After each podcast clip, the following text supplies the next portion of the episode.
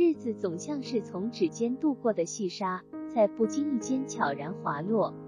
散落在南昌市内各处的八一起义纪念群，日复一日，守护着这座无数革命先驱用鲜血和生命换来的如今太平安宁的南昌城。八一起义纪念群包括八一起义纪念馆、八一广场、朱德旧居、叶挺指挥部、贺龙指挥部旧址和朱德军官教育团旧址。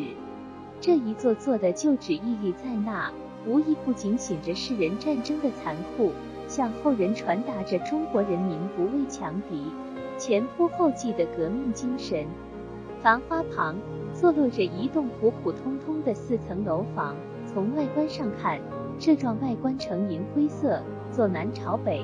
楼高四层的回字形建筑，沿正门就是周恩来总理发动起义时站立的那个门。往里进去，里面是中西合璧的建筑风格，楼内却添加有一宽大的天井，恰到好处地彰显出那个时代东西方文化的碰撞。在旧馆旁。还有一座现代化的多媒体新馆，不仅仅保留了原有第一枪、军旗等核心要素外，还首次采用了全景大型雕塑，在全国纪念馆中尚属首创。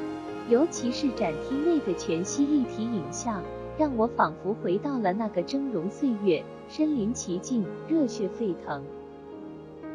八一广场中心是纪念塔。塔身正面为八一南昌起义纪念塔铜胎鎏金大字，广场中心四周竖立八块中国人民解放军军事题材的浮雕，那些往日的摧残与战火，此刻似乎就浮现在眼前，在似水流年的荡涤下，逐渐褪去了它曾经的鲜艳外表，却不足以洗去革命烈士们的英勇功勋，他们受过的伤。在如今，诚然都变成了一枚枚闪亮的勋章，向世人展示着他们的顽强不屈。明德路边的朱德旧居，古朴素净，仿佛能看到周恩来、朱德两位伟人运筹帷幄的场景。叶挺指挥部、贺龙指挥部旧址和朱德军官教育团旧址线，如今都完美的融入了周围的环境当中。